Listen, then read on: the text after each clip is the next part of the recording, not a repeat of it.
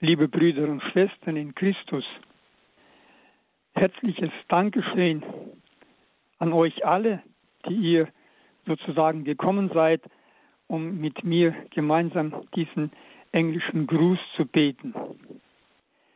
Im vergangenen September besuchte der heilige Vater Franziskus Kasachstan, die Heimat auch äh, vieler russlanddeutscher Katholiken. Zu diesem Besuch des Papstes war auch eine Gruppe der Russlanddeutschen von Deutschland angereist.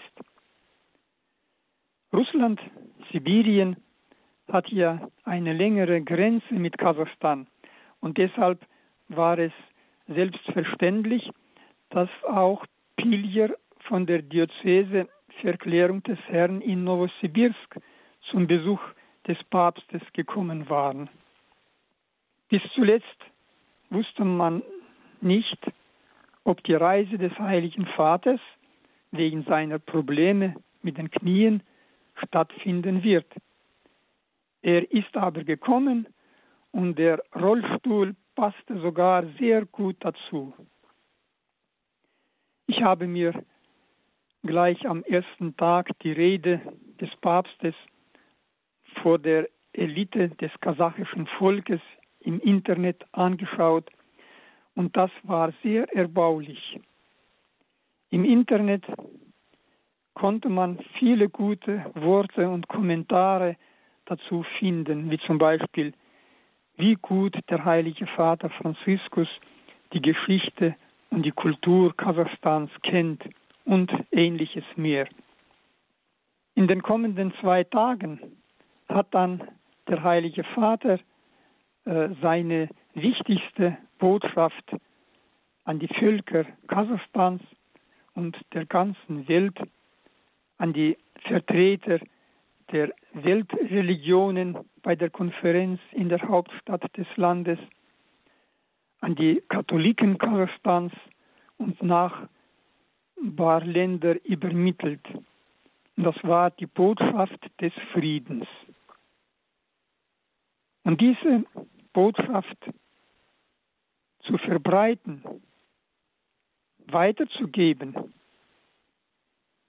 um den Frieden zu beten und das mit Kraft und Ausdauer, mit Fasten, wie der Heilige Vater uns aufruft, das sollten wir alle wirklich unverzüglich tun. Ich kann mich erinnern, wie schon im Jahre 2014, als der Konflikt zwischen Ukraine und Russland begonnen hat, die Bischofskonferenz in Russland zum Gebet um den Frieden aufgerufen hat. Und jeden Tag haben wir dann das Gebet nach der heiligen Messe verrichtet.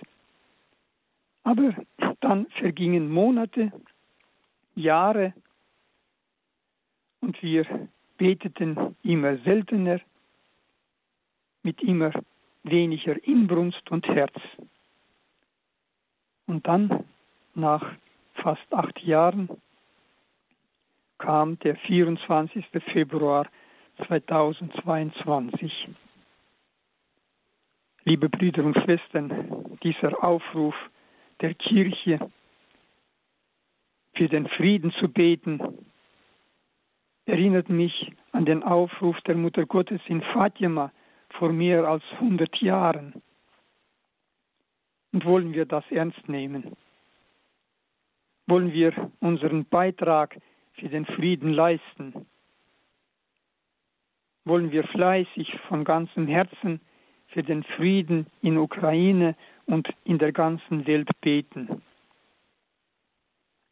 Heiliger Erzengel Michael, verteidige uns im Kampfe gegen die Bosheit und die Nachstellungen des Teufels sei unser Schutz.